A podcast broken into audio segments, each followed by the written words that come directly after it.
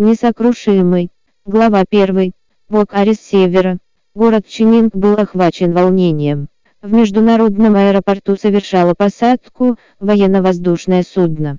На территории аэропорта в ровные ряды выстроилось несколько сотен солдат спецназа. Каждый из них был в полном боевом снаряжении. Солдаты не могли оторвать восхищенных взглядов от только что приземлившегося самолета. Казалось, Воздух вокруг них был пропитан рвением и предвкушением. Нитан Кросс вышел из самолета и спустился по трапу. С каждым шагом его ботинки издавали скрип. «Смирно! Отдать честь!» Воздух пронзил уверенный голос офицера, командным тоном призывающий к дисциплине. «Добро пожаловать в Чининг, сэр!» Солдаты синхронно подняли правую руку в приветствии. Генерала звали Нитан Кросс. Но у него было и другое имя. Вокарис Севера. Дело в том, что с первого дня своей службы в армии и до настоящего момента он не проиграл ни единой битвы. За последние пять лет он блестяще проявил себя. Именно под его командованием войска одержали несколько ключевых побед на севере. Именно он неоднократно защищал границы от вражеских вторжений. И именно благодаря его великолепной тактике и проницательности сегодня страна жила в мире и процветании. Нитан Кросс был красивым мужчиной высокого роста и крепкого телосложения. Его глаза сверкали на солнце подобно бриллиантам. Но сегодня он, казалось, был чем-то недоволен. «Я же сказал, сделать все по-тихому», сдвинув брови, сказал он Калину Дану, капитану Национальной гвардии. Я говорил с администрацией Чининга. Сэр, виновато ответил тот. Не думал, что они поднимут такой шум. Отошли бойцов и прикажи отменить повышенную боевую готовность. Пусть работают в штатном режиме. Это касается и тебя, мне не нужно постоянное сопровождение. У меня свой распорядок. Есть, сэр, очеканил Калиндан, энергично приставив ногу и отдав честь. Нитан Кросс неспешно вышел из здания аэропорта. С ним никого не было. Только бесконечное множество незнакомых ему прежде чувств выводили его из привычного спокойствия. Пять лет назад, тяжело переживая смерть матери, он ушел в запой. Дошло до того, что ему приходилось ночевать под открытым небом. Одна добрая девушка жалилась над ним и решила ему помочь. Но, напившись и не справившись с походью, он принудил ее к интимной близости. Проснувшись утром, он увидел, что девушка сбежала, оставив его одного. Пять мучительных лет Нейтан пытался всем разыскать ее всеми правдами и неправдами. К сожалению, его попытки оказались тщетны. Только совсем недавно ему удалось раздобыть ценную информацию. Из своих источников он узнал, что девушку зовут Пенни Смит, и что она еще не замужем. Оказалось, что мимолетная связь привела к появлению на свет девочки. Куинни Смит, с болью в сердце, он думал о невыносимых трудностях, через которые наверняка пришлось пройти матери и дочери. Пенни, Куинни, я знаю, как тяжело вам пришлось. Теперь, когда я вас наконец нашел, в вашей жизни не будет ничего кроме радости и счастья. Я обеспечу вам прекрасную жизнь. Иной вы не заслуживаете. В переговорной компании Дива шла встреча Пенни Смит с клиентом. Диреком Харви. Пенни, одетая в классический деловой костюм, выглядела строго, но изумительно. Однако ее взгляд, устремленный на полного мужчину напротив, был полон ярости. К сожалению, я не могу выполнить вашу просьбу, мистер Харви. Я не из техника, кто пойдет на такой ради контракта. Гневно сказала она. С этими словами она встала и повернулась, чтобы уйти из переговорной. Но Дерек Харви преградил ей путь, вытянув вперед свои дряблые руки. «Ну не злитесь, мисс Смит». Он растянул губы в тошнотворно мерзкой улыбке, обнажая зубы в волчьем оскале. «Я же всего лишь прошу вас продемонстрировать мне лично, как смотрится на женщине изделие из коллекции для влюбленных пар, которую недавно выпустила ваша компания». Он продолжал убеждать Пенни, поглядывая на нее с ухмылкой. «Ну продуйте меня немного. Вам же не трудно. Вы просто побудете моделью. Если мне понравится, я тут же сделаю крупный заказ. Вам решать. Это мое последнее предложение. Вас я тоже не забуду отблагодарить за приятное сотрудничество. Что скажете, мистер Харви? Прошу прекратить эти домогательства и проявить ко мне уважение, сказала Пенни. Уважение. Да вам. Дерек Харви звонко расхохотался. Кому придет в голову вас уважать? Все мы знаем о вашем грязном прошлом. Дочь семьи Смит, все светское общество Чининга шепталось об этом. Все над вами смеялись. Так что не надо тут притворяться чистой и невинной девственницей. По спине Пенни Смит пробежал холодок. При упоминании того жуткого происшествия лицо ее сильно побледнело. Призрак прошлого будет преследовать ее до конца жизни клейма вечного позора на репутации семьи Смит. Одно упоминание об этом было для нее равносильно пытке. Она не ожидала, что Дерек Харви использует ее прошлое, чтобы подвергнуть сомнению ее честь и достоинство. «Я не готова обсуждать с вами подробности своей личной жизни», — сказала она. Ее прекрасное лицо стало абсолютно безэмоциональным. И я приняла решение прекратить наше сотрудничество. Нам больше нечего обсуждать. Всего хорошего. Дерек Харви не в силах оторвать взгляда от манящего тела Пенни. Отказывался так просто сдаваться. Он бросил взгляд на лежащие на столе образцы нижнего белья. «Мисс Смит», — сказал он, — «если мне понравилась женщина, она никуда от меня не денется. А если вы будете продолжать упорствовать, мне просто придется действовать более настойчиво. Надеюсь, вы это понимаете». Не успела Пенни выйти из переговорной как ей преградили путь два личных телохранителя мистера Харви.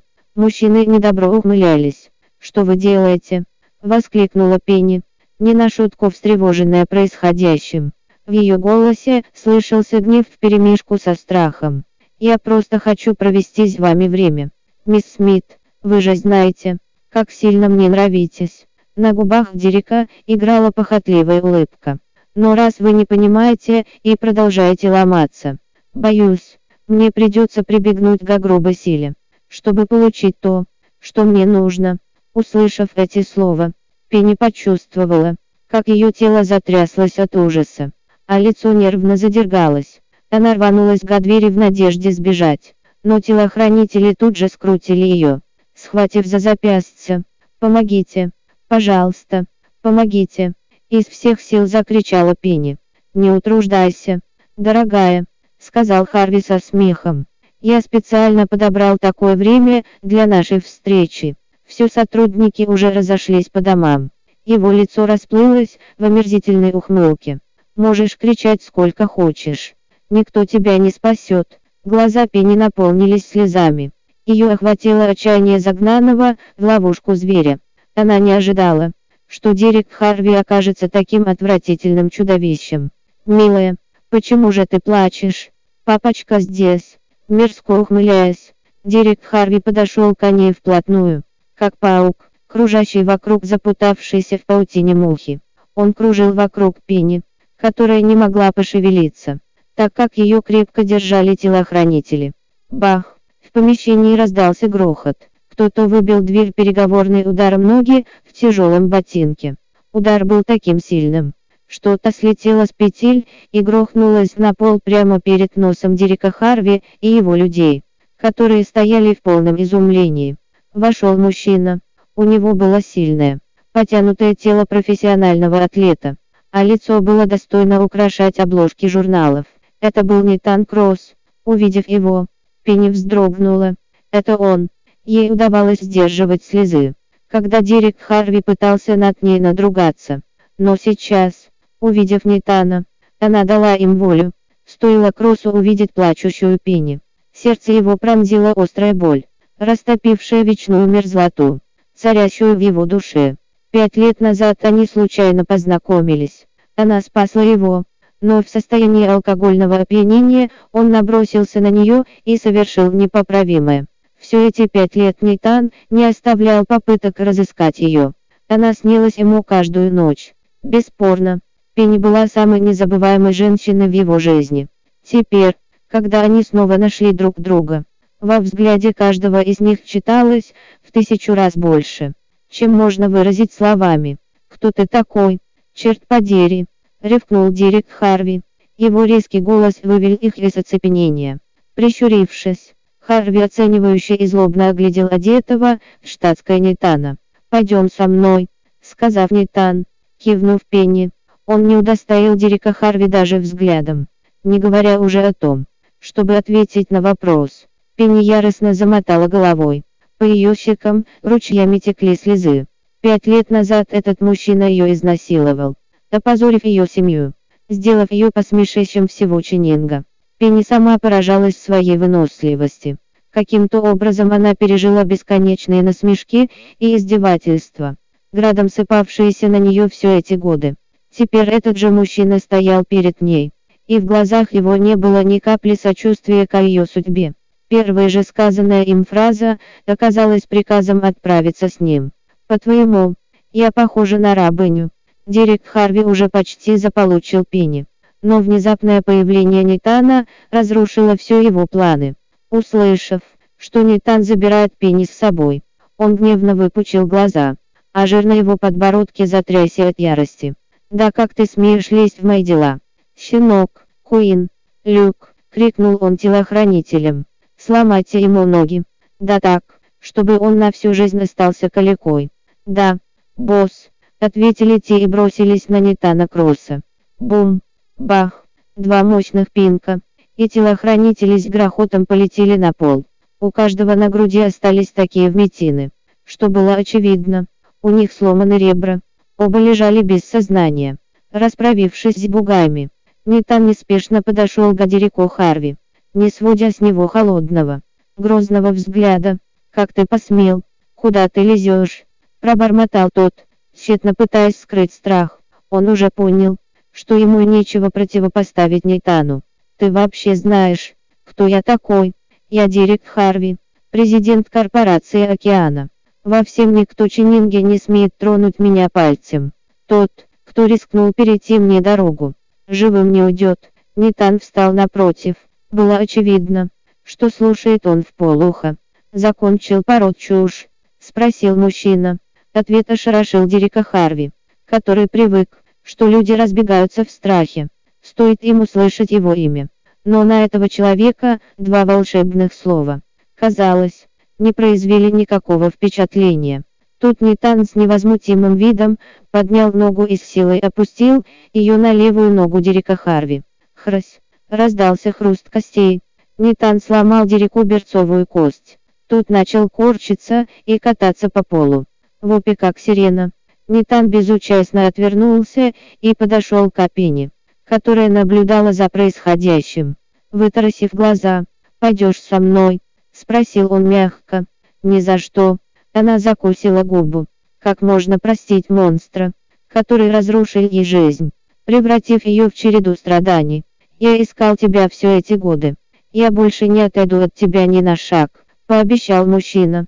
И, взяв пени в охапку, вышел из помещения. Добро пожаловать в приложение «Читай на ладони», чтобы читать другие главы романа «Несокрушимый».